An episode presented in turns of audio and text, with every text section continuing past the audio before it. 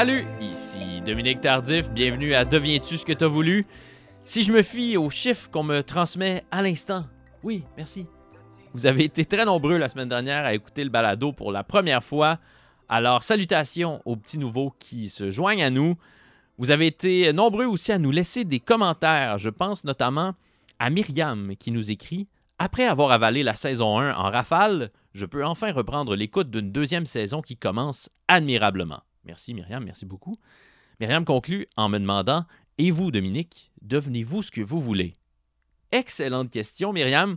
Excellente question à laquelle la réponse courte serait Oui, je deviens de plus en plus ce que j'ai voulu, beaucoup grâce à ce balado, le balado que vous écoutez présentement. Mais si vous voulez entendre la version longue de ma réponse à cette question, je vous propose d'aller écouter un autre balado, le balado de Jay du Temple. Jay du Temple discute, qui a eu la générosité de m'inviter en août dernier à participer à son podcast. Notre conversation dure plus de 2h30. Oh yeah! Et il y a une bonne partie de notre jazzette durant laquelle, ben, mine de rien, je tente d'interviewer Jay. Donc, ça ressemble par moment à un épisode de Deviens-tu ce que tu as voulu? Voilà, je tenais à offrir un petit coup de pouce à ce Jay du Temple qui en a bien besoin. Mon invité aujourd'hui, c'est Daniel Bélanger. Daniel qui d'ailleurs a fait la tournée euh, des podcasts au cours des dernières semaines. Vous l'avez peut-être entendu justement chez Jay du Temple ou chez Sans filtre.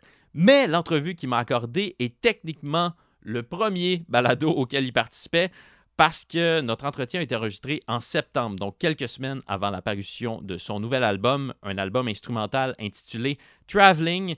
C'est un album sur lequel on voyage beaucoup. Daniel se frotte à plusieurs genres musicaux.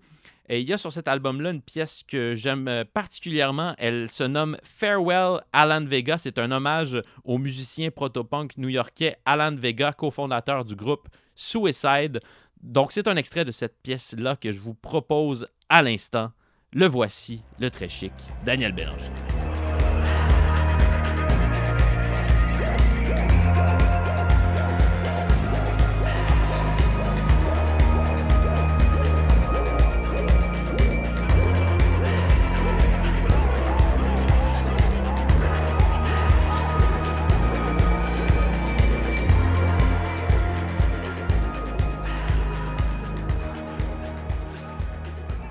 Est-ce que c'est le premier podcast auquel tu participes?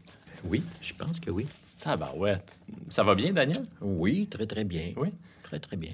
J'ai cru deviner que tu euh, habitais le coin ou que ton studio était dans Mon le coin. studio est dans le coin. C'est ça, parce que sur Instagram, tu publies régulièrement des photos que tu prends dans des, euh, des cafés italiens du coin. Ou tu faisais ça avant de te Ouais, mettre au ben, dessin plus dépend. récemment? Oui, Ouais. ça dépend de- des humeurs, hein, comme tout, euh, tout Instagram. Mais oui, j'ai j'ai mes habitudes dans, le, dans la petite Italie. Puis mon studio, il est dans Petite Patrie Rosemont. Ouais, c'est ça. Ici, on est comme au là, on est plus dans le Milex, studio euh, Mhm. Madame Wood, c'est le, le quartier euh, branché euh, Ben oui. du moment. Mais Ils l'ont vu, eux autres, quand ils sont venus s'installer ici. c'est pour ça qu'ils sont installés ici. Ouais. C'est pour, euh, c'est pour être les gens les plus cool en ville. Tout à fait. Vincent Blain nous regarde et opine du bonnet. Je me sens vraiment cool d'être ici. Ouais. Euh, J'ai lu dans, dans une entrevue que tu as accordée lors de la, de la parution de Paloma, qui est ton précédent album, que chacun de tes disques était comme une sorte de, de- de manière d'apporter à, à la sculpture qui est ta discographie un nouvel élément. Là, Ah je, oui, je- je te paraphrase un, peu tout croche, je m'en excuse, Ouais, Daniel. J'aime mieux que tu le fasses tout croche que moi tout croche. Ce nouvel album que tu sors, euh, Traveling, album euh, instrumental, qu'est-ce qui vient ajouter à- à la sculpture? Je pense qu'il vient ajouter des formes plus qu'autre chose parce que c'est un. On, on peut regarder. euh, Je pense que je viens de- d'apporter des, des courbes à ma discographie. donc, euh, celui qui va l'écouter va regarder comme une courbe que j'aurais rajoutée à une sculpture, puis il va interpréter lui-même sa courbe, son garbe. Est-ce que tu as l'impression d'enlever euh, des choses à, à ta sculpture? Parce que la Non. métaphore classique, c'est que une sculpture, c'est un bloc de marbre, puis qu'on y enlève des choses pour révéler la Ah! forme qui sera l'œuvre Qui était finale. déjà dedans, suis Exactement. C'est comme les auteurs-compositeurs qui disent la chanson existait. Je me suis juste mis la tête dans la chanson parce qu'elle elle existait dans le cosmos. Faut ouvrir son canal Il faut ouvrir son canal. Oui. à à cette euh, sculpture qui est ton œuvre. Est-ce que tu as l'impression d'enlever des couches ou d'en ajouter? Je le sais pas. Il faut prendre ça globalement parce que si c'est un bloc de pierre, c'était un bloc de pierre depuis le début. C'est Mhm. pas maintenant un bloc de pierre. Euh, ben, c'est peut-être un bloc de pierre, effectivement. On enlève un petit peu de roche, puis on révèle le- le- le- la forme. C'est c'est bien vu, j'avais jamais vu ça comme ça. Bravo. Tu, tu vois ce, ce que ça fait quand on dit des choses en entrevue, euh, lorsqu'on Ça- lance un album. Ça, nous se revient en retourne face. contre soi. Oui, Oui, ça. tout à fait. Je vis ça depuis très longtemps. Mais ce qui est bien, c'est que quand je me souviens plus que j'ai dit quelque chose ou je suis pas d'accord, je vraiment, je, je, des patates. Il y en a qui tiennent absolument. Ils essayent d'expliquer quelque chose qu'ils Mhm. ne comprennent pas. Euh, moi, je vais tout de suite dire c'était une erreur. C'était c'était ridicule ce que j'ai dit. Alors, Est-ce que ça t'arrive souvent de, de trouver ça ridicule, ce que tu as déclaré en entrevue? Très souvent. Ouais, c'est pour ça que je fais de la musique et des, des textes de chansons, c'est- c'est c'est comme de l'oral, sauf que c'est c'est comme un monologue que je prépare pendant un an. Fait que j'ai j'ai- le contrôle sur ce que je dis parce que je déconne beaucoup dans. dans... Ben, pas en entrevue, là, pas tant que ça, mais il y y a des fois, je, je me perds dans mes réponses, alors. Et parfois, c'est ce qui me revient huit ans après, quand on se rappelle ce que j'ai dit. C'est quand même sain d'être en contradiction avec ce qu'on a déjà dit. Si- Ouais. Si on Ben, pense exactement la même chose d'année en année. Ben, je pense. L'idée, c'est de ne pas croire qu'on est con. C'est que ce qu'on a dit est con. Hmm. Euh, donc, après ça, ben, je suis pas attaché tant que ça à ce que j'ai dit. Donc, l'idée que les chansons euh, apparaissent comme ça miraculeusement lorsqu'on ouvre son canal, qu'il suffit d'ouvrir son canal pour que les bonnes chansons nous tombent dessus, euh, tu y adhères pas du tout à cette vision-là de la création. J'ai déjà pensé, déjà pensé que c'était ça, mais je, pense que j'étais pas assez. euh, J'avais pas suffisamment réfléchi sur le sujet. Moi, je pense qu'il faut travailler beaucoup, beaucoup, beaucoup, très fort. C'est-à-dire que l'inspiration, c'est parfait, c'est ce qui donne l'élan. L'inspiration, c'est la côte. là, on descend en, vélo, on est vraiment content. Mon Dieu, c'est si facile de faire du vélo. Et rendu en bas, euh, là, ben, il faut pédaler avec l'élan qu'on a eu. Puis donc, ça, c'est le travail. Et il me semble que c'est, ça, ça jaillit ça faire ça, mais sans c'est Brel qui disait que c'est comme, euh, je sais pas, 5% d'inspiration puis 95 de, Mm. de travail. Mais comme dans tout, je dirais. C'est magique, ça ne l'est pas, euh, la musique. Il faut travailler. Donc, pourquoi est-ce que tu as eu envie d'enregistrer un album instrumental? Parce qu'il me semble que le texte dans ta musique joue un rôle assez capital. Moi, au départ, je voulais faire des chansons, puis avec un texte que j'aurais pu dire à n'importe qui sans me sentir dans un Reader's Digest. Je, dis un texte, c'est comme un texte d'un adulte qui, parle à un autre adulte. Donc. Et donc, j'ai toujours euh, fait attention de- d'avoir des textes qui, qui, pas qui sont matures, mais qui sont dans la réalité, même si c'est pété. C'est- c'est- contradictoire, mais bon. Donc, des- tes yeux sont deux printemps, ça, tu pourrais le dire à une fille. Euh, Ça, je pourrais le dire, oui, tout à fait. Sans partir à rire, je ne sais pas, mais... Mais Mais- maintenant que c'est un certain succès, cette chanson-là, c'est sûr que ben, ça ben, oui, invite à rire. ça. Moi, si je le disais à une fille, c'est sûr que là, Ben là, ça a tout changé. Oui. Ouais. Mais le dire pour la première fois à une fille qui l'aurait jamais entendu, C'est peut-être qu'il faudrait que je sois un petit peu chaud. Ouais, ouais. Il faudrait que je sois sur une. Euh, pourquoi un, un album instrumental? Euh, Parce que je fais, je vais là où l'énergie m'amène. Et je vais faire une comparaison. Je fais de l'unicycle. En tout cas, j'en faisais. Et le truc pour faire de l'unicycle, c'est pas de te battre contre l'endroit où tu t'en vas. C'est-à-dire qu'il faut que tu écoutes où ton poids va. Et après ça, tu vas manœuvrer. Mais si ton poids s'en va par en avant, puis tu vas aller absolument sur le côté, et puis que tu pas de tourner ta roue. Donc, en, unicycle, tu vas vers où l'énergie va. Puis après ça, avec une petite twist, tu, tu finis par, euh, par dire. Donc, c'est ça que je fais en musique. J'y pense pas trop. Je me rends compte que j'ai deux pièces instrumentales, trois. Après ça, je me disais, bon, ben, euh, on va aller voir, on va continuer. Puis là, j'ai dans ce cas-ci, j'ai regardé alentour de moi, puis j'avais des, instruments de musique un peu impossibles. Et comme je travaille souvent avec des paramètres, des paramètres de difficulté, des contraintes, je m'en impose. Là, je me dis, bon, ben, on va faire de la musique avec euh, une petite flûte en plastique à coulisses. On va faire, je vais prendre mon banjo-guitare, je vais prendre l'archette euh, sur le banjo. Je regarde ce que j'ai dans, dans le studio, puis je dis, bon, on va faire des chansons avec ça. Et c'est un peu ce qui est arrivé.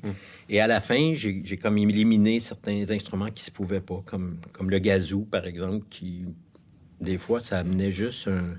C'est comme si je riais de la musique, alors que je riais pas de la musique. Alors, je, je- je- je reste... Le gazou peut avoir cet effet-là. Le gazou euh, peut avoir cet effet-là. Ouais. Euh, il peut avoir l'effet de, de légèreté. Hum, ouais. Cela dit, les mots sont quand même importants parce qu'ils orientent comment on reçoit ces chansons-là. Chacune des pièces porte des titres euh, assez poétiques, comme euh, Froide était la gâchette, Le triomphe d'une perruche, Un grillon au parc national, Aux champignons par temps clair, Rupture élastique en milieu propice, oui.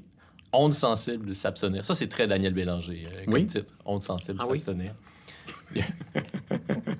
Ben, le calembour, tu l'as déjà avoué dans une chanson que tu ne sais résister à un bon calembour. Ouais, le calembour a mauvaise euh, réputation. Moi, c'était Mme Suto, Janine Suto, qui m'avait dit un calembour, c'était un fiante d'esprit. Ce qui n'est pas vraiment un compliment, mais euh, je pense que j'en ai fait un ou deux dans mes chansons. Sur nous. Tu m'enlèves les rideaux de la douche, je crois. Et donc, euh, j'en ai pas fait une carrière comme Sol. Non, qui a fait une très très belle carrière par ailleurs. Tout à fait, sur les calembours. Ben, il a redonné ses lettres de noblesse au calembour. Mais oui, dans l'équivalence des contraires, sur nous, tu chantes euh, Moi pour qui le calembour s'offre comme s'offre l'amour. Là, je me frotte le chest. Bon. Ça, ça aussi, c'est très typique, euh, Daniel C'est Bélanger. très moi, hein? Se, se flatter le chest sur scène. Mais donc, comment on les choisit, euh, les titres pour des pièces instrumentales? On les choisit parce qu'on n'aime pas les titres de travail. Souvent, je regarde des albums et je vois que c'est un titre de travail. tu regardes le texte puis tu dis, ah, mettons que ça parle de une bicyclette en mai, mais il va appeler ça la bicyclette. Alors que c'est souvent plus que ça. J'aime donner de l'importance au titre. Je trouve ça hygiénique. Je trouve, ça- je trouve que c'est la moindre des choses. Oui. C'est que c'est pas, négli- négligeable un titre de chanson. Ma pièce préférée sur cet album-là, c'est euh, Farewell Alan Vega, qui euh, me semble être un hommage à Alan Vega, chanteur du groupe euh, Suicide, qui est mort assez récemment, Oui. euh, qui avait une voix très, très particulière, très spectrale. oui, c'est ça. Est-ce qu'il y a un punk qui se cache en toi, Daniel? Ben, je, je- je- euh, non. Mais je- ça m'empêche pas d'être en marge depuis euh, presque toujours. J'ai l'impression d'être toujours dans la marge. Même si j'ai un succès populaire, j'ai l'impression d'être un peu, toujours un peu à côté, toujours un peu réfractaire. Puis je suis souvent choqué quand la musique veut faire d'autres choses avec. Et je suis de plus en plus choqué parce que j'ai fait de plus en plus de chansons. Donc, je me demande qu'est-ce qui peut bien m'animer encore pour faire d'autres chansons. Fait que là, je me fâche, puis je fais... Mais euh, Alan Vega, c'est drôle, puisqu'on en parle, parce que j'ai coécrit euh, un texte avec lui pour une chanson de Christophe. Oui, mais moi, c'est un peu l'histoire de ma vie. J'ai aussi co-composé une chanson avec Elvis Costello. Euh, une chose à la fois, Daniel. Ouais, bon, parce que alors, là, je suis comment médusé. Allons-y avec Alan Vega, on passera à Elvis Costello. Alan ensuite. Vega, je- moi, j'étais... euh, Il y avait le chanteur Christophe, le chanteur français qui est mort euh, au mois Tout de- récemment, oui. tout récemment. Il y a six ou sept ans, euh, me cherche. Et donc... euh, Il est où, Daniel Bélanger? Il est où, Daniel Bélanger? Moi, Christophe, pour moi, c'est Aline. C'est, Ouais. ça, ça, ça- ça finit là. Mais il a fait des albums euh, ensuite qui sont vraiment plus dans la recherche musicale. Oui, il est devenu, en France, un espèce d'artiste culte parce que c'est un ténébreux qui vit la nuit, Ouais. puis euh, qui dort le jour, puis qui a toute Un son peu à histoire.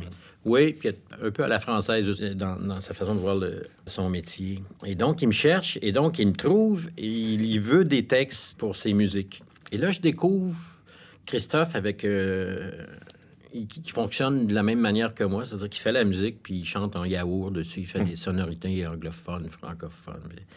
Donc, pour moi, j'étais très familier avec cette méthode-là, parce que je compose maintenant, toute fin pratique, tout le temps, la, la musique avant les paroles.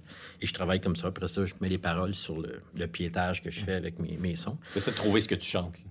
Ouais, exactement. Mon Dieu, c'est vrai, c'est vrai. Qu'est-ce que qu'est-ce qu'a dit cette chanson-là? Et euh, je lui envoie mes textes, il est ravi, il en garde deux ou trois. Aimer ce que nous sommes, c'est une phrase d'un de mes textes. Donc, il y a son album Aimer ce, qui- ce que nous sommes, ça vient de mon texte. Et après, plus rien. Pas de nouvelles. Puis, puis je sors pendant cinq ans, six ans. Tout à coup, pouf! Et il reprend là où on a terminé. J'ai d'autres, parce qu'il y avait une drôle de façon aussi de parler. J'ai d'autres chansons, j'ai d'autres musiques, tu t'accepterais. Là, on se parle. Il m'appelle à 6 h du matin ou il m'appelle à 3 h du matin. Moi, c'est, je suis correct, je suis dans le jour. Et donc, il me demande encore euh, des textes, dont euh, la chanson avec euh, Vega sur son dernier, ou à peu près dernier, avant qu'il fasse des duos. ça s'appelait Les Vestiges du Chaos, son dernier album studio euh, de chansons originales.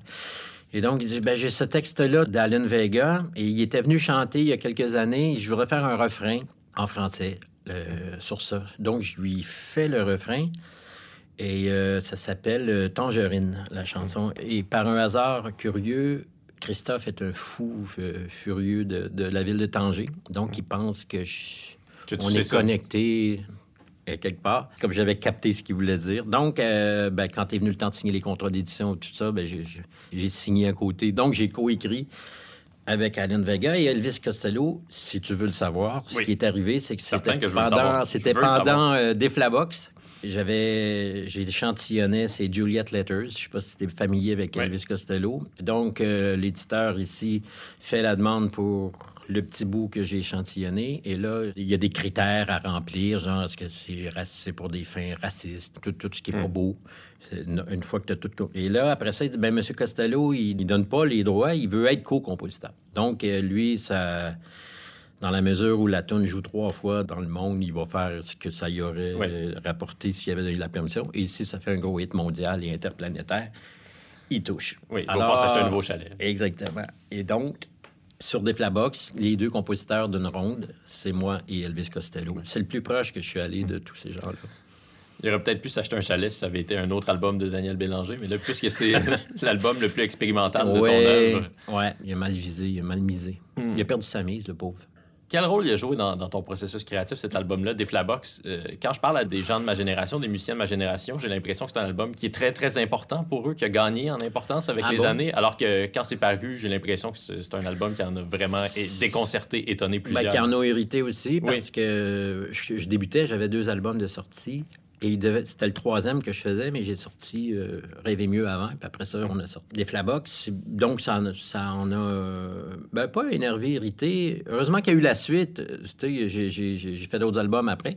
Mais sur le coup, ça avait été euh, perçu comme une... une- je ne chantais pas sur l'album. C'est du slam, de la C'est poésie. du slam, oui. Puis je pense pas que tu écoutes ça en, en musique de fond. là. Si, tu, si tu le mets, c'est t'es seul ou tu fais la vaisselle, puis là, tu te mets à écouter puis suivre l'histoire. Il y a une histoire dans ça. Ça suppose une écoute euh, assez active. Ben, J'imagine. C'est- c'est pas- Je ne sais pas que je l'exigerais, mais je pourrais pas, je peux pas penser qu'on mette ça en musique de fond dans un party. Mais il y en a peut-être qui le font. Moi, je- cet album-là, je l'avais à l'intérieur de moi. Alors, si je l'avais pas fait là, je- je- il serait resté en moi. Puis moi, ça a fait, euh, ça a fait de l'espace pour, pour la suite. Euh, Donc, et, et dès le départ, comme je le sentais, puis que j'étais très inspiré sur, cette- sur celle-là, ça a tout été composé sur un MPC 2000. Qui est une console qui Qui- permet d'échantillonner, c'est ça? Exactement, puis euh, un peu mythique. Et pour moi, ben, j'étais fasciné par cette machine-là. Donc, tout arrivait en même temps pour que ça sorte. Et euh, Audiogramme, qui m'a appuyé là-dedans, puisque l'album était fini depuis un bout, mais que j'étais en train de presque terminer Rêver mieux. Ils ont misé sur Rêver mieux, ils ont eu raison. Que Rêver mieux soit considéré comme le meilleur album québécois de tous les temps par euh, plusieurs. là. à toutes les fois qu'un média dresse un palmarès des meilleurs albums québécois, Rêver mieux se situe toujours très très près du sommet. Qu'est-ce que ça te fait? Comment on vit avec ça? Ben, on vit très, très bien. On se trouve chanceux. Mais on Es-tu voudrait pas être le premier. Là, je voudrais pas être au premier parce qu'il y y a trop d'albums avant. Il y a, il y a Jaune, euh, Québec Love euh, de Charlebois, il y en a beaucoup. Donc, d'être dans le top 10, je suis très heureux. Le top 5, je, je- je me pince. C'est comme un album qui m'appartient plus, euh, franchement. Et, et- les gens ont fait ce qu'ils ont voulu avec. Puis comme quand même que je voudrais dire à quelqu'un qui dit Ah, ta chanson, ça parle de. Ça parlait tellement de mon grand-père. euh, Puis c'est pas ça le ténor. Non, oui, oui, c'est ça. Donc les gens ont fait ce qu'ils voulaient avec. Et moi, moi, je me trouve chanceux parce que c'est ça que je voulais faire. Toucher plein de gens avec de la musique que j'aime. Puis se retrouver plusieurs dans, un, dans une salle. Puis célébrer le, le truc d'être ensemble. Quand tu disais que la musique te choque, est-ce que tu parles de ta musique à toi ou de la musique en général? La mienne, moi, je suis pas choqué de, de la musique qui. Le poste de voir tout le monde qui veut faire de la musique, qui en font. Puis qui vivent avec ce qu'ils font de poche ou qui font, ce qu'ils Ouais. font de bien. Mais qu'est-ce qui c'est étonnant, ça, que ta musique te choque? Ayant la nature que j'ai, j'aimerais ça ne pas me répéter parce que je, je respecte la musique puis et je respecte mon développement. Je veux m'améliorer, je veux toucher des... Tu sais, quand j'étais, j'avais peut-être 16 ans, j'avais découvert Blaise Sandrard. Puis lui, Blaise Sandrard, c'est genre... C'est un grand voyageur, puis son truc, c'était de jamais retourner au même endroit, même s'il avait eu beaucoup de plaisir. Que- puis ça m'a, moi, ça m'a marqué pour, pour longtemps. Et même si ma musique traduit pas toujours que je suis allé ailleurs, dans ma tête, moi, je suis allé ailleurs. Ça peut être interprété comme ah, c'est encore la même chanson, mais moi, j'ai l'impression que je, que je cherche des places où c'est le fun. Mais je te posais cette question-là un peu banale au sujet de, de ton rapport au fait que les gens adorent euh, rêver. Rêver Parce que pour un autre artiste, j'imagine que ça pourrait être paralysant, ça. Avoir l'impression que j'ai accompli ce que j'avais de mieux à accomplir, je pourrais cesser maintenant, puis euh, ça changerait rien. là. Ce qui n'est pas ton cas, bien sûr. Je mais- pourrais cesser maintenant, mais j'ai pas l'impression que j'ai tout accompli ce que j'avais à faire. Et là, je fais de la musique de film, euh, je fais euh, travelling, qui ressemble à de la musique de film. Et là, j'ai l'impression que c'est un territoire encore très, très vierge pour moi. Mais s'il fallait qu'un de ces quatre, pour une raison ou pour une autre, je- j'aurais pas honte de ce que j'ai fait. Comment est-ce que tu as commencé à jouer de la musique? Si on remonte euh, le temps? Ça, cela remonte à des temps immémoriaux. Ma mère était de ces familles où les, euh, les demoiselles prenaient des cours de, de piano, même si vous étiez d'une famille euh, dans la misère ou dans... dans- ma, ma mère est, une, est la treizième d'une famille de 13. Donc, euh, pour te donner une idée, ma, sa mère, elle avait 49 ans quand euh, ma mère est venue au monde. Donc, ma grand-mère est née en 1881. C'est ma grand-mère, là. C'est pas... Et donc, c'était une espèce de spirit un peu victorien. euh, et donc, il, était, il était de bon ton. Les filles prennent. Donc, ma mère avait pris des cours de piano euh, adolescente. Donc, j'allais dans des parties de famille, il y avait toujours du piano. Il y avait toujours un piano droit dans les salons où on allait. Puis, il y avait toujours de la musique, beaucoup, beaucoup. Et mon père, euh, lui, jouait du violon et de la guitare, mais c'était un autodidacte. Mais donc, euh, quand moi, j'ai été élevé avec, mettons, ma mère qui joue euh, du classique, puis mon père qui essaye de la suivre au, au violon, et ça, ça marche, c'est très, très, très bon.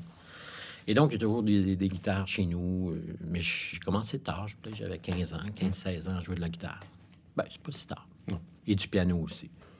De fil en aiguille, de drop-out en drop-out. euh, ça a été une solution pour gagner ma vie. Est-ce que tu viens de Montréal? Je suis né à Montréal, j'ai été élevé dans le West Island.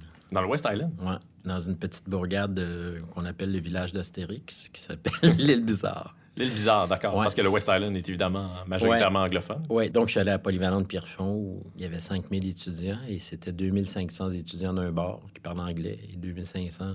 Et à la cafétéria le midi, il y avait décalé un peu les heures parce que euh, j'y ai repensé au- euh, la semaine dernière justement et je me disais c'est incroyable. Il n'y avait aucun programme de rapprochement entre les deux solitudes. On se regardait, c'était des étrangers à qui il fallait pas parler. Et donc, euh, c'est ça, le bizarre était francophone, Sainte-Geneviève, euh, Pierrefonds, Roxbow, tout ça. mais- Mais j'avais des, euh, des amis qui venaient de Bécansville. des- Tous ceux qui n'allaient pas au, au privé, ils arrivaient de des familles assez aisées. Puis ton père faisait quoi dans la vie? Il a tout fait les métiers et souvent trois fois. euh, à la fin, c'était un vendeur de voitures. Donc, tu dis euh, de, de drop-out en drop-out, c'est parce que l'école, c'était pas tellement ta matière. Je ne peux jamais insulter euh, le- le- mes parents quand je dis ça, mais les études n'étaient pas tellement euh, valorisées chez nous. Mon père s'en était sorti sans les études, puis ma mère, euh, elle, elle détestait l'école. Et j'étais le cinquième d'une famille de cinq, donc à la fin, quand je suis en secondaire 4 ou 5, là, c'est- il y a des matins, euh, ma mère me réveillait, elle me disait, faut que tu ailles à l'école. Je disais, ah, c'est pas important aujourd'hui, je vais pas. Elle disait, OK. Et j'étais vraiment poche, de plus en plus poche. À partir de secondaire 2, 3, c'était la chute libre. Donc, j'ai pas mon secondaire 5. J'ai fait deux fois mon secondaire 5, mais j'ai pas mon diplôme de secondaire 5. Et, euh, mais très tôt, moi, je, voulais faire de la musique. J'avais 10 ans, 12 ans. Je voulais faire, je savais pas comment j'allais faire ça. Puis à un moment donné, à 15 ans, je joue de la musique. Mon idée, c'était de faire de la musique. C'était pas d'être une vedette. Je voulais faire de la musique. Puis est-ce que tes premières chansons, c'était des chansons en français? Ça a toujours été en français. Ah oui? Toujours. Ouais. Malgré euh, ce milieu anglo dans lequel euh, tu baignais. Oui, tout à fait. Mais moi, mon milieu était francophone. Hein. Je sortais dehors, c'était francophone, mais c'était juste l'é- l'école. Aussitôt que je sortais de, de, de l'île bizarre, c'était en anglais, mais Ton premier groupe se nommait Humphrey Salad? oui. Est-ce que ça sonnait comment, euh, Humphrey Salad? Humphrey Salade, tu me demandais si c'était en français ce que je faisais. Dans les années 80, là, euh, il y avait des francophones qui avaient réussi avec des hits anglophones. Oui, comme The Box, par exemple. De boxe, et puis il y avait Man Without Hats, qui Oui. était aussi dans un milieu francophone. Et là, ça, euh, tout le monde a vu euh, les possibilités nombreuses de faire un hit international. Donc, le, le- le milieu montréalais était rempli de francophones qui faisaient de la musique en anglais. Et moi, il n'y en était pas question pour deux bonnes raisons. C'est que je n'avais pas l'intention d'en faire en anglais. Et en deuxième, je ne savais pas comment chanter en anglais. Puis ça, je, me sentais comme un imposteur.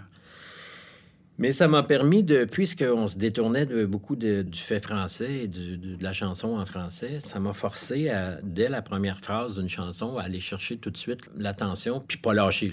la première phrase, deuxième phrase, troisième phrase, puis capter et conserver l'attention de celui ou celle qui l'écoutait. Donc en show, ça me servait.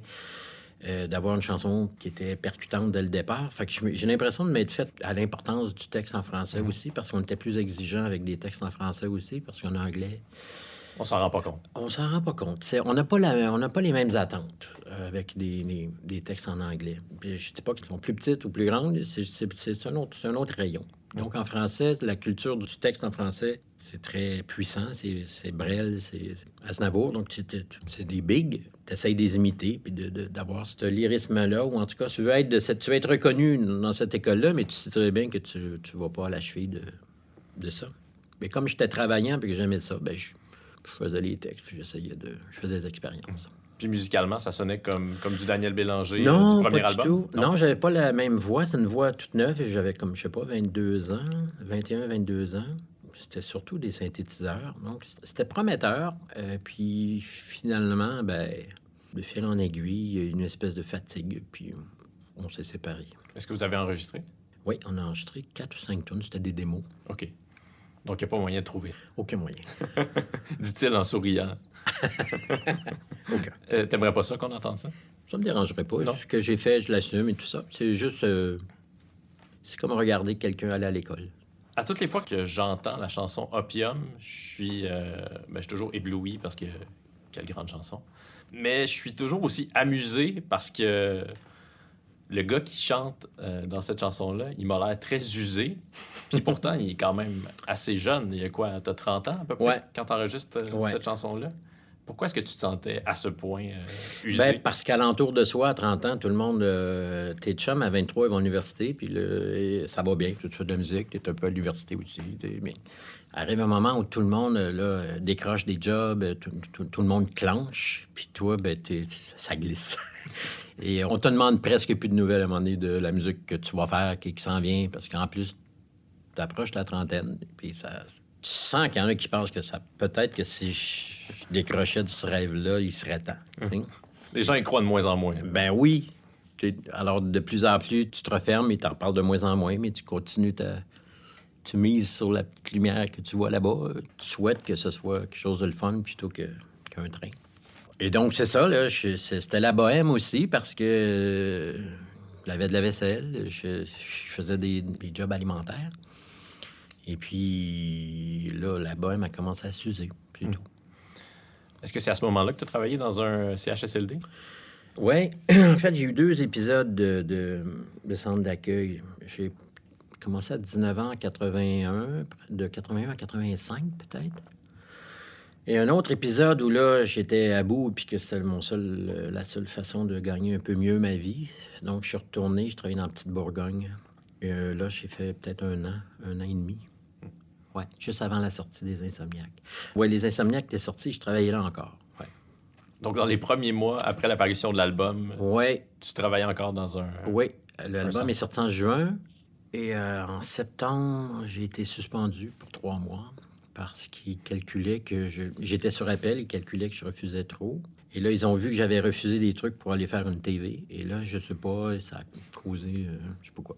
C'était comment comme, euh, comme travail, comme expérience? Bien, très dur, très dur. Mais la première expérience euh, de 81 à 85, j'étais pas vieux et j'avais 19 ans. Je travaillais avec des dames extraordinaires qui transmettaient beaucoup de chaleur humaine aux, aux bénéficiaires, puis c'est eux qui m'ont formé. Donc, je garde encore des trucs de toute cette éducation-là. C'est-à-dire, quand mes filles grandissaient, j'allais ouvrir les lits. Euh, après le souper, j'allais ouvrir les lits. Et même encore aujourd'hui, chez moi, j'ouvre le lit dans le courant de la soirée. Comme on, allait ouvrir des lits quand je travaillais du soir, partais avec une dame. Euh, elle disait, viens, Daniel, on va aller ouvrir les lits. Donc, on ouvrait les lits. Et c'était vraiment une époque formidable. Je pense à si je peux me permettre, je pense à Pauline Charlebois, justement, qui était une dame peut-être de 40, 45 ans, mais moi j'avais 19 ans, donc c'était une madame. Et euh, un jour, on la cherchait et euh, il y a quelqu'un qui a dit Oui, Pauline est dans la chambre 224, elle est allée endormir Madame une telle. Et donc, elle, euh, euh, Pauline, allait se coucher avec la dame pour l'endormir pour sa sieste. Donc, des fois, elle s'endormait pour longtemps, donc il fallait aller la réveiller. Donc, c'était une vibe beaucoup, beaucoup comme ça.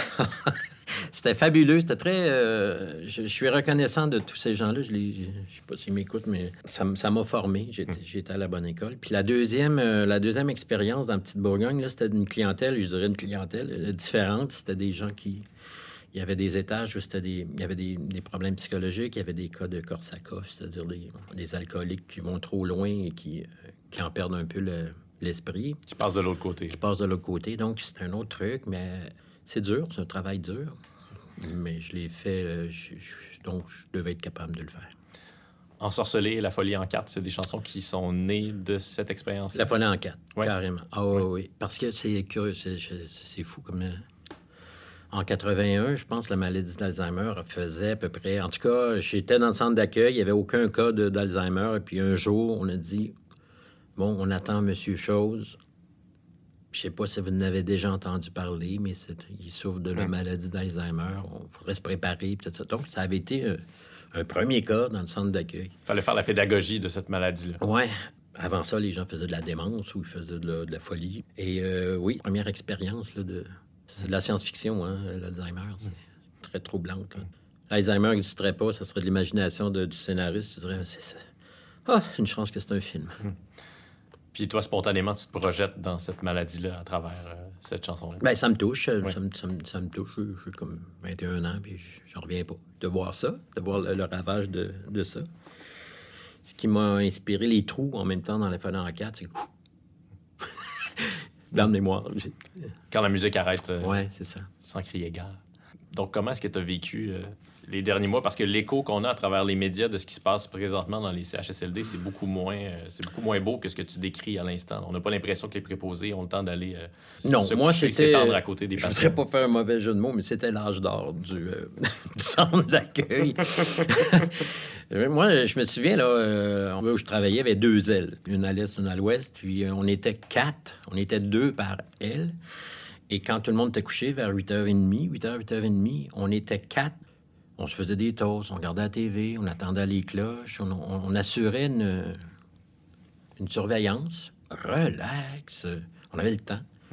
On était, par rapport au, au salaire minimum, dans ce temps-là, ça devait être comme 3 piastres et quelque chose. J'étais payé 11 piastres. J'étais comme trois fois le salaire minimum. Donc aujourd'hui, trois fois le salaire minimum. On, on est loin de là. Très, très loin. Et moi, j'ai vécu une expérience avec ma belle-mère qui était en centre d'accueil. J'ai vu comme les conditions des préposés, des centres d'accueil, des possibilités. Il n'y en a pas. Il y a cours après un, cours après l'autre. Eux courent toujours après du temps. Ils n'ont pas le temps. Ont- C'est affreux. Je trouve ça... je trouve ça doit être très, très dur de travailler dans ces conditions-là. Donc, au moment où euh, certains de tes amis commencent à désespérer que tu parviennes à percer, toi, est-ce que tu continues d'y croire ou tu désespères aussi un peu? Ben, je continuais d'y croire parce que je travaillais sur un premier album. Je me disais, je vais faire un album, puis après ça, on verra. C'est- C'est pas. je- Peut-être que ça serait pas passé comme ça. J'en aurais fait un deuxième. Mais je voulais au moins avoir ma chance.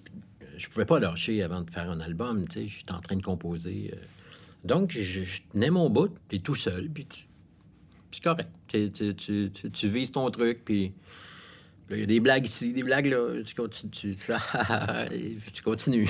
je me souviens, la chanson Sèche tes pleurs, euh, je l'avais faite dans un party, puis euh, deux étaient partis à rire avec cette chanson-là. Puis je me disais, ah.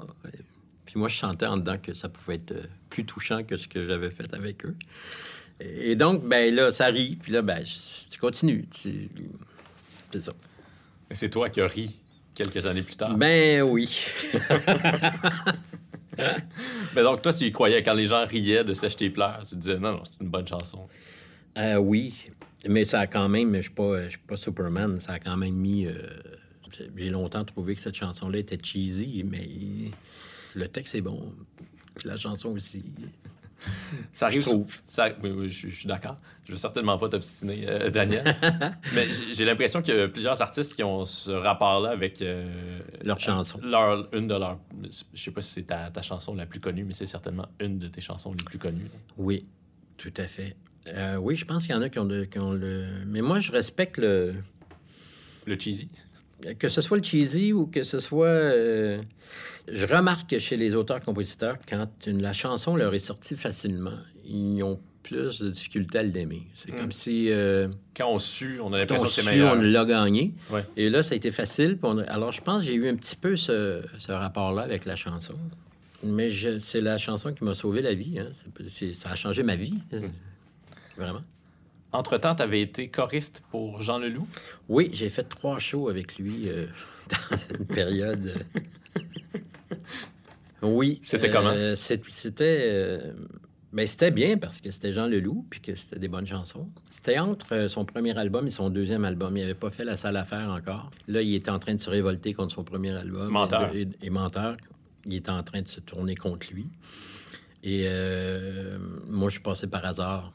J'étais dans une bohème euh, intense. Puis c'est Michel Dagenet qui était le guitariste et qui a produit aussi euh, La salle à faire.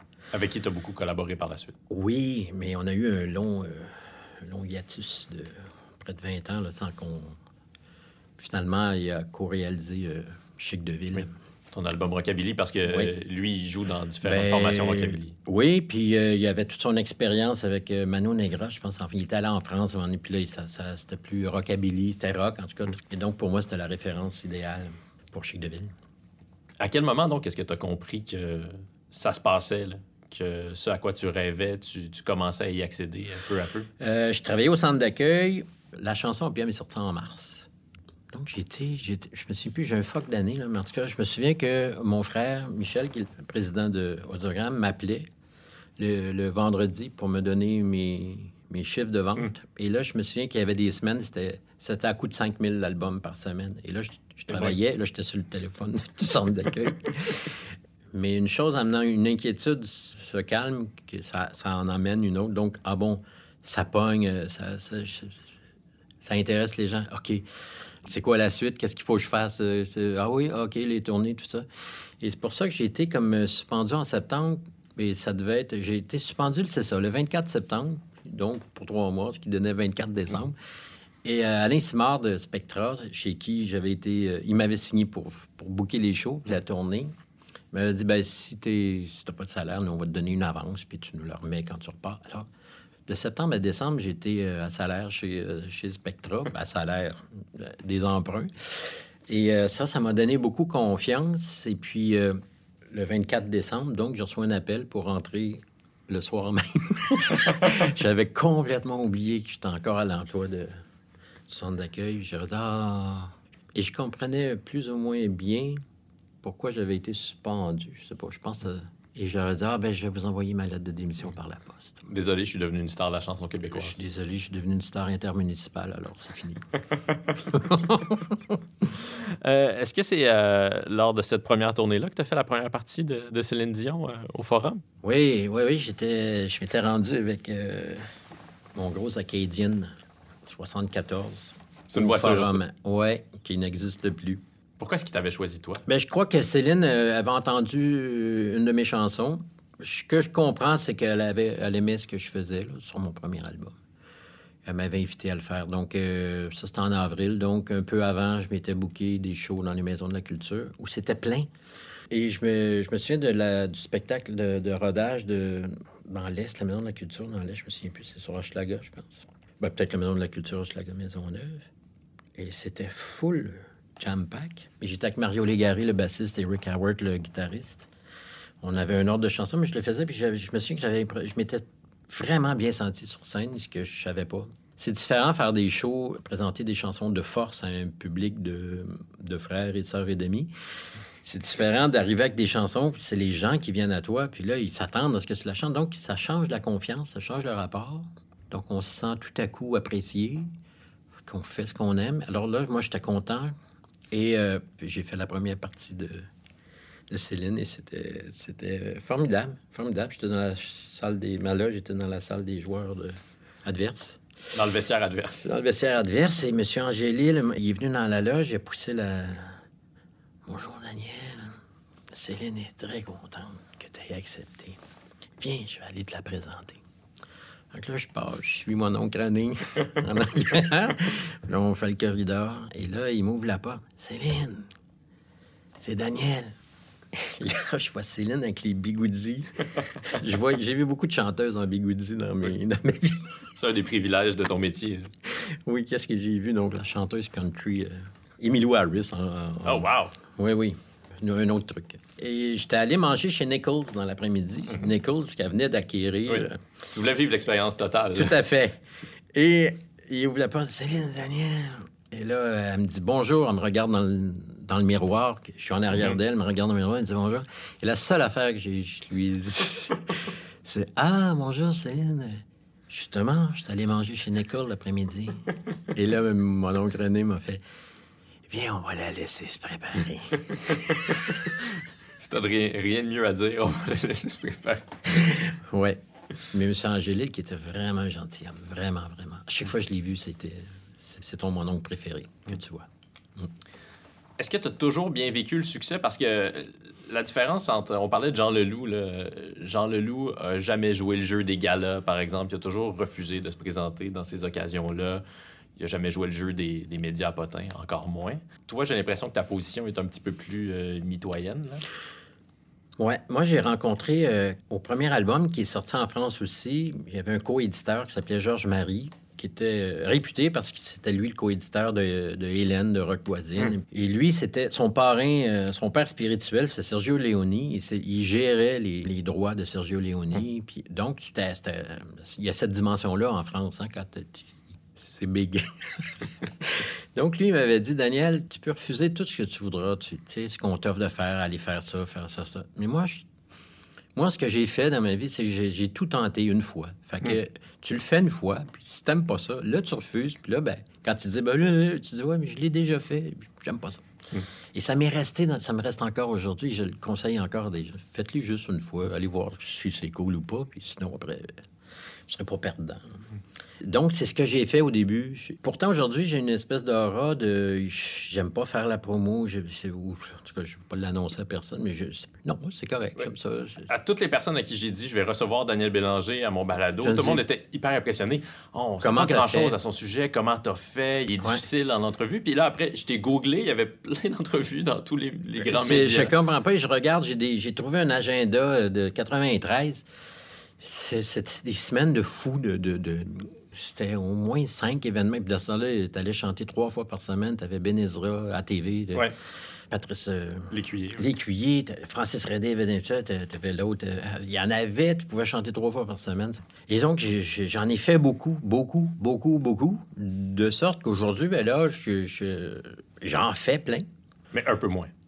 Et un peu moins, forcément, Oui. parce qu'on peut moins chanter aussi Oui, à TV. oui. Et, et, euh, bon, des fois, je me dis que les gens aiment mieux penser que, en tout cas, les principaux intéressés aiment mieux penser que j'aime pas faire de la promo que de penser que je vais y aller à leurs émissions. Alors, Donc, quelle expérience est-ce que t'as as tenté qu'une seule fois, que t'as pas répété? As-tu sais des pas. exemples? il doit en avoir plusieurs. Euh, Les quiz, tu fais ça? Non, non, moi, mon idée, c'était de jamais faire de quiz. Pour vrai. Le- je, je savais exactement ce que je voulais faire, mais les quiz, c'est pas. Mes idoles n'allaient pas faire des quiz. Je- je- je- comme j'essayais d'être dans, de jouer dans le même club que mes, mes idoles, je peux mal imaginer euh, Bob Dylan aller faire euh, Family Feud. Donc, j'essayais de rester dans la même sphère, ma sphère d'activité, c'est-à-dire jamais dépasser ce que je fais. C'était c'était qui tes idoles, donc, à part, à part Dylan? Dylan est venu très tard. euh, je l'ai rencontré très tard. Mais moi, j'étais un... beaucoup de musique anglaise. euh, Joe Cocker, euh, beaucoup de français. Parce que chez nous, on écoutait beaucoup de, British et de français. Donc la musique jouait à tue-tête. euh, Joe Cocker, euh, Led Zeppelin, Brel. Mes sœurs aimaient des... euh, Reggiani. Donc très hybride. Parmi mes moments de, de télé préférés quand j'étais ado, c'est euh, lorsque tu accordais des entrevues à Claude Rajotte au cimetière décédé. Parce Ah! qu'on avait l'impression d'entendre une conversation. euh, Ben, pas, c'était certainement pas qu'une impression. On, on entendait une conversation entre deux vrais mélomanes. Ah, d'accord. Puis j'avais l'impression à ce moment-là que c'était important pour toi de, de te tenir au courant de ce qui euh, sortait des- de, la nouvelle musique, même si tu étais à ce moment-là un artiste bien établi. Je savais pas si c'était important, si c'était un besoin. Je, Hmm. je, je, je le faisais pas par hygiène ou par euh, respect, parce que c'était vraiment fabuleux aussi, parce que quand je voyageais, mais moi, la- ma façon de voyager a changé, parce que je passais presque mon temps chez les disquaires, les CD. euh, là, il n'y en a plus. Puis là, ben, j'achète autant de livres que j'achetais. Puis quand je les achète, je les achète numériques. Et, aussi, c'était les- le rajoute, et c'était un endroit où tu pouvais parler aussi de ce que tu fais. Alors que si je faisais un, show de variété de soirée où tu as trois minutes entre deux annonces, tu parles de ce qui. de ta tournée qui s'en vient, c'est ça que tu viens annoncer. Puis là, d'autres choses qui m'ont fait rire. Mais c'est rarement parler de, ton métier puis de ton approche. J'avais pas la prétention d'aller faire ça en trois minutes. Est-ce que tu dirais que tu es mélomane avant d'être euh, créateur? Non. Non? Non, euh, ben j'ai- j'ai- j'aime beaucoup la musique, mais curieusement, c'est pas la musique qui m'inspire la musique. C'est le- les, les arts visuels, dernièrement, ont pris beaucoup, beaucoup de place. Ah oui? Et euh, je connais aucun artiste et je suis content de regarder une toile, de l'aimer, puis de pas retenir le nom. Je- C'est comme, c'est ça sa job, de, de faire une impression sur moi. Et donc, le culte de la personnalité est peut-être un petit peu moins important parce qu'il aussi, il y en a beaucoup d'artistes en art visuel. J'ai de la difficulté à les retenir. et donc, euh, je me laisse juste... Et c'est silencieux, l'art euh, visuel. Ça me fait beaucoup de bien. Le silence me fait du bien. Arriver devant une toile, c'est silencieux, ça me, ça me, ça me remplit. Tu vas dans les galeries, dans les musées? Euh, Oui, quand j'y allais, mais là, je suis- Présentement, on y va moins. on y va moins. Euh, Cela dit, j'ai lu que, que Radiohead avait eu une très grande influence sur euh, la création de, de Quatre saisons dans le désordre. Oui, parce qu'en tournée avec le- les Insomniaques, euh, on écoutait beaucoup euh, de Ah oui. band. Oui. On écoutait ça toute tête dans, dans le truck. Et euh, on tripait. Beaucoup, beaucoup, beaucoup. Lui et Jeff Buckley aussi. Beaucoup. Sur quatre saisons dans le désordre, oui. Qu'est-ce qui se faisait triper chez, chez ces deux-là, chez Radiohead et Jeff Buckley? Chez Jeff, par exemple, c'était sa voix. Ouais. Donc, je me suis permis de chanter plus sur saisons dans le désordre, puis faire des, des envolées euh, falsetto, puis de m'amuser, relaxer en studio, puis d'assumer que c'est mes chansons, c'est mon album, puis que tassez-vous. Je le fais, je le chante. Et euh, Radiohead, ça s'est bien terminé là aussi parce que je suis snob aussi en musique. C'est-à-dire que quand tout le monde se lance sur un artiste, je le quitte. Je, je- je- Donc, OK. Computer et Kelly, ça t'a moins je le marqué? connais moins. Je, faudrait que je l'écoute. Puis là, là, c'était c'est drôle parce qu'Ariane, me disait, euh, Ariane Monfort, elle me dit, mais comment peux-tu avoir des réserves sur. J'ai aucune réserve, c'est juste ça me, ça, ça me tape ses nerfs quand tout le monde est sur quelque chose, puis que c'est extraordinaire. Puis, euh, Donc, euh, si t'étais pas Daniel Bélanger, euh, t'aurais peut-être décroché à rêver mieux. sûrement. ouais. J'aurais beaucoup aimé Tape la boxe. C'est toujours plus chic d'aimer Ben- l'album le plus obscur. là. Ben, parce qu'il n'y a personne qui est sur des Box, en tout cas en apparence. Mais parlant de ta voix, euh, j'ai été étonné sur euh, Traveling, ce nouvel album, d'entendre une voix de chanteur d'opéra. Et là, dans les crédits, je cherchais le chanteur d'opéra et je l'ai pas trouvé, donc j'ai dû en conclure que c'était toi. Ouais, je fais la chanteuse et le chanteur d'opéra. Ouais. Donc, toutes les voix féminines que tu entends, Ouais. c'est moi qui ai fait avec des petits euh, gadgets. Avec des effets. Ouais. OK, donc tu parviens pas à, à créer cette, euh, cette voix-là à Ben, l'aide de ton organe à toi. Ben, faire, ben, le chanteur d'opéra, oui, mais la chanteuse d'opéra, je suis pas capable de faire une, avec des valeurs féminines dedans. Là. J'ai mon petit gadget qui me, qui me permet de. Et moi, j'ai aucune gêne à faire ça. J'ai aucune. C'est-à-dire, j'ai, pas de, pas de scrupules. Euh, Ah, parce qu'on pourrait t'accuser d'appropriation euh, Euh, vocale. sexuelle. Vocale. Ouais. Mais Vocalo-sexuel. ça- Ouais, exactement. Ben, en fait, comme, comme je, je- ça va plutôt bien avec ma voix, que je, je suis capable de rendre ce que, ce que je crée, j'ai pas de. Si quelqu'un me dit, Ah, il faudrait que tu leur chantes là, je, vais- je vais leur chanter. Mais si- s'il fallait qu'ils me disent, ça te dérange je vais les corriger un petit peu. Je vais, non, corrige-le. J'ai j'ai pas de complexe avec ma voix. Comment est-ce que tu as appris à jouer euh, de tous ces instruments dont tu joues? Parce qu'il me semble qu'à chaque album, tu ajoutes un nouvel instrument. là. Sur Paloma, euh, la plupart des batteries, c'est c'est Mm. toi qui les joues. Euh, oui, ben là, ben, les grosses chansons de batterie, c'est pas moi, mais tout, ce tout le reste, euh, quand c'est pas trop exigeant, euh, on, a le temps. C'est ça aussi, hein. Une journée en studio en, en 96, c'était cher. Mais là, moi, j'ai mon studio. Fait que je peux bien passer trois semaines à, à avoir l'air d'un drummer qui drum correct. J'ai le temps pour tout raplomber les patentes puis me mettre ça droite. C'est ça. C'est le drum, la batterie, c'est ce que j'ai de plus de difficulté à, à jouer. Mais tu joues de la flûte, du saxophone. Oui, ça, c'est la même famille. Le vibraphone, même famille que le piano. Donc, je- fait que la famille des pianos, les claviers, ça va. Les vents, ça va. Mais là, trompette, trombone, ça, c'est pas la même famille. Donc, je les trucs à coulisses, sauf la flûte en plastique à coulisses.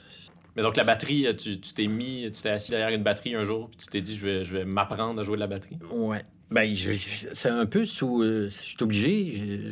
engager quelqu'un quand tu es en train de composer, ça se fait pas. Donc, je, le programme. Après ça, là, je l'essaye, je le joue.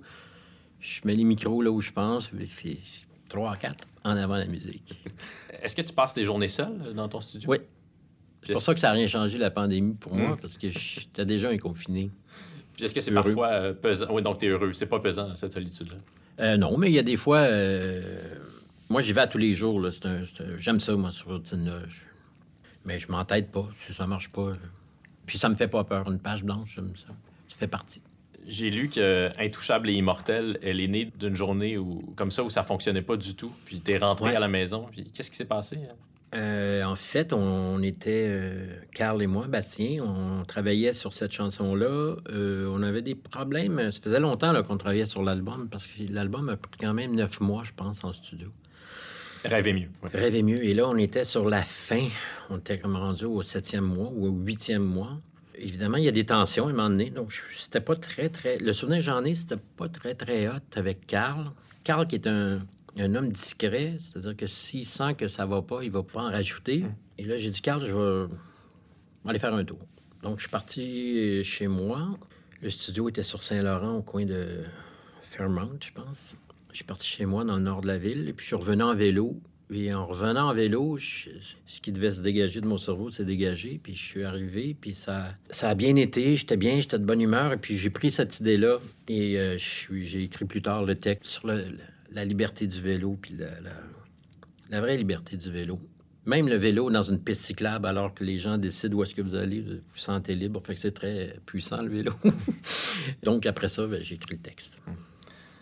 On va régler le dossier euh, Rêver mieux avant Oui. de, de passer à autre chose. Te quitter, ça parle de ta relation avec. euh, on pourrait penser que, que ça parle d'une relation amoureuse, mais ça parle de ta relation avec la musique. Euh, oui, j'ai... Tu voulais quitter la musique? Ben, en fait, euh, ben non.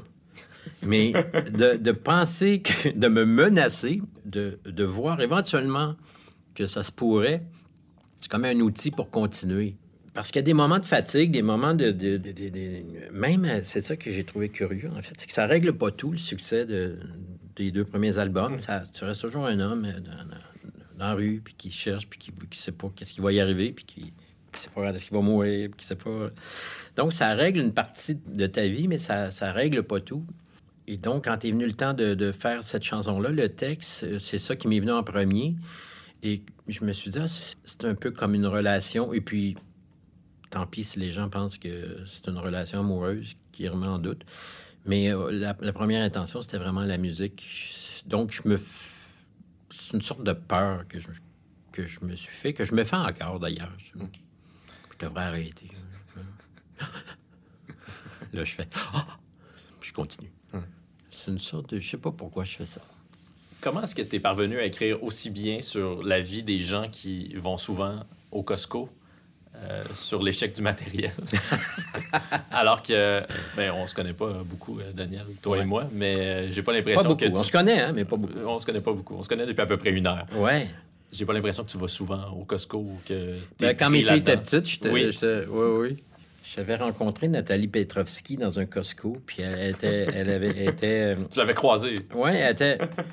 Mon Dieu, qu'est-ce que vous faites ici? Puis, je la connaissais pas beaucoup. Elle était bien étonnée. Et puis, tout à coup, quand elle a vu ce qu'on achetait, c'était des couches, des trucs. De... Elle dit, ah ben oui, dans le fond. Fait que j'avais eu l'aval de Nathalie Petrovski pour aller au... euh, C'est toujours au important d'avoir C'est la balle de. Nathalie. C'est Oui. important. J'ai eu une critique de Nathalie Petrovski sur ma présence au Costco. Une critique favorable. Ce qui, est, ce qui est rare dans le cas de Nathalie. C'est parti d'un truc euh, complètement euh, ridicule, en fait. C'est qu'il y a un matin, je me lève pour aller au studio et là, je vois que ma voiture a été défoncée. Et là, je suis en esti. et, mais un peu plus que, que j'aurais dû l'être. Et là, je me réveille, je me sens ridicule de pogner un air sur du matériel, puis sur le trouble, puis là... Et euh, pour le reste, je devais avoir une réflexion sur ça, parce que euh, je peux pas croire que j'ai fait un album au complet juste sur cet état de, des choses que tu rentres dans ton char, puis ça a été fouillé, puis... euh, Donc, c'est parti comme ça. Je me souviens pas laquelle, quelle chanson est la première de l'album, mais je me suis rendu compte que, que c'était un puits sans fond. Je pouvais observer plein, plein d'affaires. Je pouvais parler de plein d'affaires, d'imaginer des gens sur des ponts, pognés sur des ponts. Je pouvais m'imaginer, moi, pogné sur un pont, dans, dans- pogné dans un système qui t'es- tu contribues, tu le nourris toi-même, tu nourris... te- C'est un album vraiment politique. là. Je réécoutais hier, puis je me disais, il y a une charge là-dedans. Puis une- Ben, il y a des, ouais, des textes. euh, ouais, la chanson euh, Plus. Mais en même temps, la, la- t'assumes que ça va devenir ça, l'album. Et, et je me souviens aussi, moi, j'étais un peu en, déficit de ce genre d'album-là au Québec. Je me disais, mais comment ça fait qu'il n'y a pas de doyen, il n'y a pas de. A pas de. Avant moi, qui que ce soit, qui n'a pas un album critique sur, sur le monde dans lequel on vit. Puis là, je faisais mon fin finaux, puis je, faisais, je me déresponsabilisais. Je disais, comment ça se fait qu'il n'y a pas de chanteur, puis de chanteuse qui parle de ça? Puis, puis, là, à un moment je dis, ben là, puis peut-être que je devrais le faire. Donc, c'était un peu dans le doute comme ça tout le temps. Puis là, de chanson euh, en chanson, je- tu te ramasses avec l'échec du matériel, qui est un titre qui était euh, à la tournée après, qui était la tournée de, de l'échec du matériel. Le titre en lui-même était, était pour moi difficile à justifier parce que j'allais vendre l'album L'échec du matériel. Quelqu'un qui n'est pas nécessairement ésotérique m'avait dit, tu sais que quand on y a un titre, le titre est plutôt négatif, ça se peut que ça, ça soit boiteux tout le temps, souvent. Et la tournée Échec du matériel a été très difficile, très difficile. Euh, gestion de personnel dans le groupe, euh, faire la tournée, il y avait des gens qui, qui quittaient, il y en avait des, des gens addicts qui se rendent. qui se- Ça a été très, très, très difficile. Addict. Euh, ben oui, il y a des musiciens qui euh, on Ça commence arrive. une répète, puis il n'est pas là, il se présente pas, il le cherche, euh, le précédemment. Et il y a des, des- des- Enfin, c'était, pour moi, ça a été euh, très, très, très difficile. Et en même temps, à la maison, il y a des épisodes difficiles aussi, avec une de mes filles qui faisait de l'anxiété scolaire, puis qui, euh, qui- que c'était très, très... C'était- C'était c'était dark. Et donc... euh, Tu t'étais jeté un sort? Peut-être, ou en tout cas, peut-être que j'ai, si j'ai eu ça, euh, ça m'a aidé à, à comprendre tout ce qui est arrivé. Mais ça veut dire ça que la vie personnelle, elle déborde forcément sur scène, parfois, lorsqu'elle est accablante. Oui. Ce qui est drôle, c'est que ben, tu laisses jamais transparaître. Moi, en tout cas, dans mon cas, je laisse jamais transparaître. Euh, mais ça m'a sûrement euh, fait du bien d'aller m'exprimer pendant deux heures, aller me faire applaudir pendant deux heures, puis avoir une ovation à la fin, ça a sûrement aidé. Même si c'est de l'amour qui, qui, qui est pas vide, mais c'est de l'amour qui, euh, qui... Ça disparaît après. Quand tu retournes chez vous, les, les applaudissements, il n'y en a plus, puis il faut que tu continues ta vie, mais ça, ça a sûrement dû m'aider. Est-ce que tu aimes ça autant qu'à tes débuts, faire des spectacles? J'ai des fatigues de, de. Mais quand je pars en tournée, c'est parce que j'ai le goût et que j'ai du fun. Et que, en plus, là, en ce moment, comme mes enfants sont grands, mes filles sont grandes, euh, ma blonde, on part en tournée ensemble, ce qui est un autre, euh, un autre truc. Donc, il y a moins d'ennui, moins de lassitude de la tournée. Mais monter un spectacle, ça prend de l'énergie, ça prend ça prend des bonnes idées. Il faut que j'aille le goût. Puis si j'ai le goût, oui. Mais si j'ai pas le goût, j'ai pas le goût de faire de tournée. C'est pas contre le public, c'est pas contre personne. C'est juste que c'est l'énergie. euh, Faut pas le prendre personnel. Faut pas le prendre personnel. ouais. Euh, je veux pas t'entendre trop longtemps, Daniel, mais j'aimerais euh, parler d'un sujet euh, niché. J'aimerais qu'on parle de Jean-François Lemieux, bassiste avec qui tu as beaucoup collaboré, parce que lors de la dernière tournée, ta dernière tournée, la tournée Paloma, Jean-François t'accompagnait à la base, comme il t'a accompagné souvent dans, dans plusieurs tournées. Puis en voyant ce spectacle-là, j'ai réalisé à quel point... il- Ah, tu as vu le Paloma? Oui, je l'ai vu au. Granada à Sherbrooke. C'était un Ah! mo- moment merveilleux que Oui, j'ai passé en je votre compagnie. Merci. Merci. pour ça. Mais non, c'est moi qui te remercie. Ben, merci, merci. On se lance des merci. C'est la fête de l'amour. Mais donc, Jean-François Lemieux, c'est en voyant ce spectacle-là que ça m'a foudroyé à quel point il joue un rôle euh, capital dans plusieurs de tes chansons. Comment tu décrirais euh, son apport à, à ta musique? Là, tu souris présentement. là. Ben, je souris parce que c'est mon frère. Hmm. C'est- pas compliqué. Donc, c'est une relation de frère. Et euh, il est très généreux, il aime la musique, puis il est- c'est un fou euh, de la musique. Et il y a des, il y a des trouvailles, il y a des, euh, Et donc, c'est vrai, c'est depuis quatre saisons dans le désordre. Et j'ai une, une petite anecdote. Euh, Quand j'ai sorti quatre saisons dans le désordre en France, le, le- le label français qui était IMI aimait l'album. Il voulait que je refasse euh, Je fais de moi un homme. Parce que la ligne de base est très et de, présente dans et cette de chanson. JF, oui. Oui. Et je me souviens, quand, quand il l'a joué, quand il a fait la take, moi, j'étais dans la vitre et puis je, je regardais faire sa take et je- je- j'étais flabbergasté. J'étais ravi. Je n'en revenais pas. Donc, en France, euh, les faits finaux, ils veulent que je refasse euh, cette chanson-là, mais avec euh, des musiciens français. Des... Qu'on s'en va en studio, je me souviens pas lequel. Ça se fait, ça se fait assez bien. On met sur la version française, la version française de Je fais de moi un homme. La critique arrive dans le Télérama et une critique plutôt tiède. Bon, Daniel Bélanger, c'est pas un- on parle pas d'un groove extraordinaire. euh, je prends un exemple. euh, je fais de moi un homme. Et c'était la version française. Alors que la version québécoise groove était pas mal. est ouais. une groove euh, sévère. Et puis c'est là que je me suis dit, ben on fait plus rien. Vous me prenez ou vous me prenez pas, mais c'est plus. je commence à déchanter un peu sur la France. là. En France, est-ce que ça a fonctionné? Ça n'a pas fonctionné. Euh, je faisais des trucs absurdes en France. J'ai déjà fait des- du lip sync à la radio. J'ai fait. Du lip sync à la radio? Comment ça? parce qu'il y avait un public dans le studio, mais euh, un autobus de public. Uh-huh. Donc, je suis allé chanter. euh, en Belgique, j'ai fait une, une roue de la fortune. Ton vœu de ne pas faire de quiz, euh, tu as contrevenu. oui, exactement. J'en ai fait là-bas, mais parce qu'on me disait, oui, tout le monde le fait. Puis ils disent, ben, Cabrel le fait. Fait que si Cabrel le fait, tu vas le faire. Ouais. Mais tu sais, tu le sais pas en France, tu sais pas c'est quoi le marché. Donc, tu dis oui. tu sais. Moi, j'aimais pas euh, travailler en France. À chaque fois que j'étais allé en France, c'était en vacances. J'ai l'impression que je travaillais en vacances. J'étais privé de la ville de Paris. Quoi, des entrevues? Mais je- j'aurais pas le temps d'aller à... Non. Et puis, euh, il y a une certaine culture qui était plus ancrée aussi euh, là-bas. Ici, c'est un petit peu moins pire, mais la culture de l'artiste, c'est-à-dire qu'on on pogne l'artiste et on le fait travailler pour le label. On le fait, faut qu'il faut que ça vende. Jusqu'à temps qu'il n'y ait euh, plus de jus dans le citron. Ouais, fait que, mettons que j'arrivais à l'hôtel le, le- le lundi matin euh, en provenance de Montréal. À 11 heures. il venait me reconduire, il venait me chercher à l'aéroport. Je disais, bon, mais, bon, mais je viens de prendre dans une demi-heure, on, on va aller prendre, on va aller faire tel, tel, tel, tel, tel, tel, tel. Ça me rendait complètement fou. Des fois, j'arrivais dans des, émissions de radio à commenter sur l'actualité française, alors que j'étais comme, comme les deux yeux dans la de bine. euh, mais je, détestais ça. Parce qu'ici, j'avais été gâté. Je- Sèche tes pleurs m'a précédé. Donc, les radios ont joué beaucoup Sèche tes pleurs. Donc, je faisais juste suivre où ça m'amenait. Puis, les portes étaient ouvertes partout. Euh, là-bas, ben, j'avais pas de, pas de hit radio.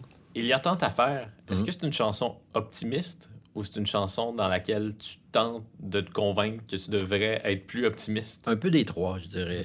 Vraiment. Euh, c'est genre, ben là, c'est tough. Mais le mieux à faire, c'est de se retrousser les manches. Euh, c'est un peu scout comme approche. Et ça me tentait d'être optimiste sur une chanson pop. Et euh, je, je- je me force à être optimiste. Ouais. Ça fonctionne parce que lorsqu'on l'écoute puis qu'on est euh, un petit peu tristounet, Ça marche. on devient, euh, c'est ça, on, on devient soudainement très, très motivé. Puis on veut accomplir des choses, soulever des montagnes. Ben, un petit rappel que c'est pas facile pour personne. Le magistral de l'univers que tu évoques dans cette chanson-là, tu le rencontres euh, où et quand? Euh, en vélo, tout seul ou euh, avec ma blonde, une espèce de convergence des, des- des éléments. Pouf, comme tout le monde, je dirais. Le magistrat de l'univers, je le rencontre quand on pense que, que c'est impossible. Comment ça se fait? C'est impossible de retomber sur Terre. C'est impossible, c'est arrivé. Oui. Donc, les probabilités étaient nulles et je, je me retrouve ici. Voilà. Euh, je le rencontre aussi dans, dans- dans L'infiniment petit, que je chante aussi sur, euh, sur Paloma. Oui. Que c'est pas l'infiniment grand qui est. L'infiniment grand est toujours l'infiniment petit d'un infiniment grand. Donc, euh, pour moi, le- le- l'infiniment petit plus accessible. Dans l'échec du matériel, tu nous disais quand même que la poésie est là tout autour. là. Mais il faut savoir s'en rendre compte.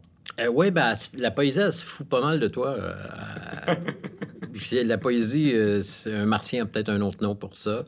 La poésie a fait son chemin sans, sans nous.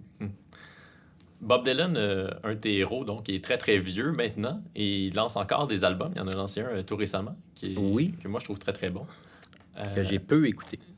Est-ce que tu te vois faire de la musique euh, jusqu'à. Est-ce que, est que ça se pourrait Daniel Bélanger, octogénaire, qui fait de la musique?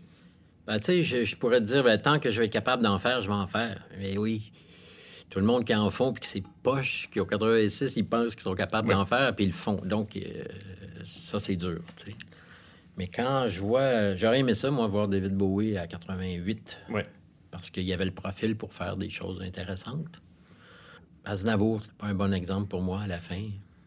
Il continue un petit peu trop longtemps. Je pense que oui. Quand ta voix euh, a, fait les sept notes. Aïe, comme ça, tu fausses plus. C'est sûr que tu fausses plus. Tu oh, oh, oh. T'es accroches tout en passant. C'est comme tomber sur un piano. Là. ça serait comme je vais faire un Jacques avec les sept notes en même temps. Fait que t'es sûr que tu l'as joué, Oui. mais c'est pas nécessairement intéressant. J'aimerais ça, mais tant que je vais me sentir euh, pertinent ou je sais pas quoi. euh, même pas, je sais pas. Tant, tant que je vais aimer ce que je fais, ce que, même la chanson que je vais faire ou la pièce que je vais faire. Le nom de ce balado est emprunté à une chanson d'un autre Daniel, Daniel Boucher. Ce balado s'intitule Deviens-tu ce que tu as voulu? Ah oui, tout à fait. Et il y a une chanson, on m'a dit qu'il y a une chanson de Humphrey Salah, une chanson que j'ai jamais entendue parce qu'il n'y a pas d'album disponible de ce groupe. Une chanson qui s'intitulait Qu'est-ce que réussir sa vie? C'est c'est deux questions qui sont pas exactement pareilles, mais qui, qui se recoupent. Alors, je, je te les pose. Qu'est-ce que réussir sa vie? Deviens-tu ce que tu as voulu? Je suis devenu ce que je voulais, ça oui. Et dans la chanson, j'ai repiqué euh, Je sais le bonheur. C'est comme le reste. Moi, on a... Ça, j'ai repris deux phrases de, cette chanson-là. Et qu'est-ce que réussir sa vie? C'est aimer sa vie, je pense. Que ce soit une vie de pourri, une vie de chien sale. Oui, mais j'aime ma vie. Je sais pas. euh, qu'est-ce qu'est-ce que réussir sa vie? C'est d'avoir. euh, c'est d'être bien soi, puis de- d'être soi et bien. Et puis d'avoir essayé d'avoir un petit impact positif dans son entourage immédiat. Alors, ta politique, c'est d'essayer tout au moins une fois? Euh, Oui, mais il y a des limites. Hein? Il y a- il y a- j'ai- pas le livre de règlement dans ma. C'est c'est pas nécessairement euh, frapper une religieuse dans la rue avec sa voiture. C'est pas tenter une chose une première fois. OK, j'en prends bonne note. Oui. Il y a des choses qu'on ne fait pas une, une seule fois. Daniel Bélanger ne, ne cautionne pas la violence envers les dames dans la rue. Sous prétexte que. Faut tout essayer. faut tout essayer au moins une fois. D'accord. Merci de la précision. C'est euh, non, mais hein, on sait plus. c'est là. prudent. On le sait plus. C'est que à les gens entendent. Tout à coup, je me retrouve dans un hashtag quelconque. là. Non, j'allais te demander, est-ce que c'est euh, est-ce que c'est ton dernier podcast? Non, Non, OK. non, ça a été vraiment bien. Quand tu m'as dit que ça achevait tantôt, j'étais déçu. T'étais déçu?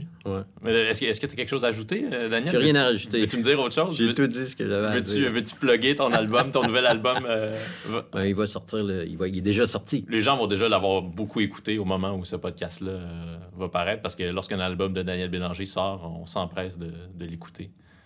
Puis il est très très beau, j'ai vraiment beaucoup aimé ça. Il dans le, le triomphe d'une perruche, là, il y a un côté hip-hop que j'ai vraiment euh, beaucoup aimé. là. Vrai? J'avais l'impression de, de- de réentendre ton amour pour DJ Shadow euh, dans cette, dans Ah, cette tout à fait.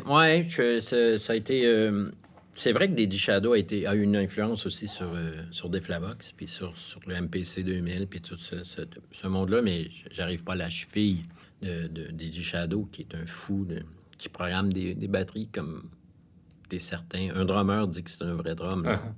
Mais on a cette impression-là sur euh, le triomphe d'une perruche. Oui, vraiment. Ce qui est chouette, c'est comme dans ton salon, quand tu décores, ben, tu mets une petite euh, tu mets une décoration, là, ton souvenir de l'Afrique. Tu mets un autre truc, un rappel de euh, quand tu es allé en Californie. Mais un, un album, c'est un peu ça. Tu, tu fais ce qui, ce qui te plaît dans la musique des autres, qui t'a marqué. C'est ça aussi, c'est chouette. c'est soft. C'est un voyage doux de faire un- des albums. En tout cas, comme moi, je les fais en ce moment, je suis comme je me fais plaisir avec des, des objets d'un peu partout que je mets sur mon album, des souvenirs, des jalousies, comment faire, comment il a fait ça, lui, je vais le faire, je vais l'essayer, puis là, tu fais peur. Merci beaucoup, Daniel, pour euh, Merci ce à toi. voyage. Merci, c'est une belle invitation. Je suis content d'être venu. Cool. Je suis très content, moi aussi, que tu as accepté. C'est l'amour.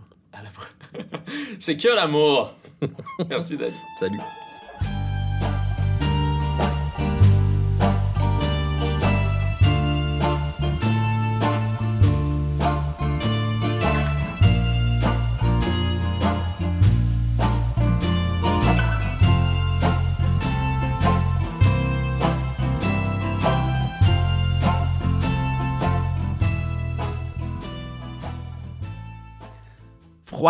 Était la gâchette. C'est le titre de la pièce qu'on entend à l'instant.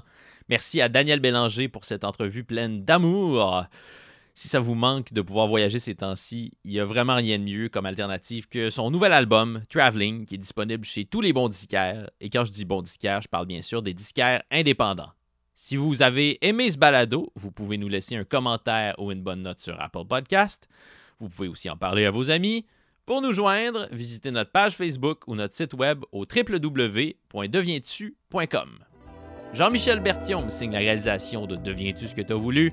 Merci à Anatole pour le thème, à Jean-Guillaume Blais pour le visuel et à Vincent Blain du studio Manamoud pour son accueil chaleureux. Ici Dominique Tardif qui vous donne rendez-vous la semaine prochaine et qui vous souhaite d'ici là de devenir ce que vous voulez.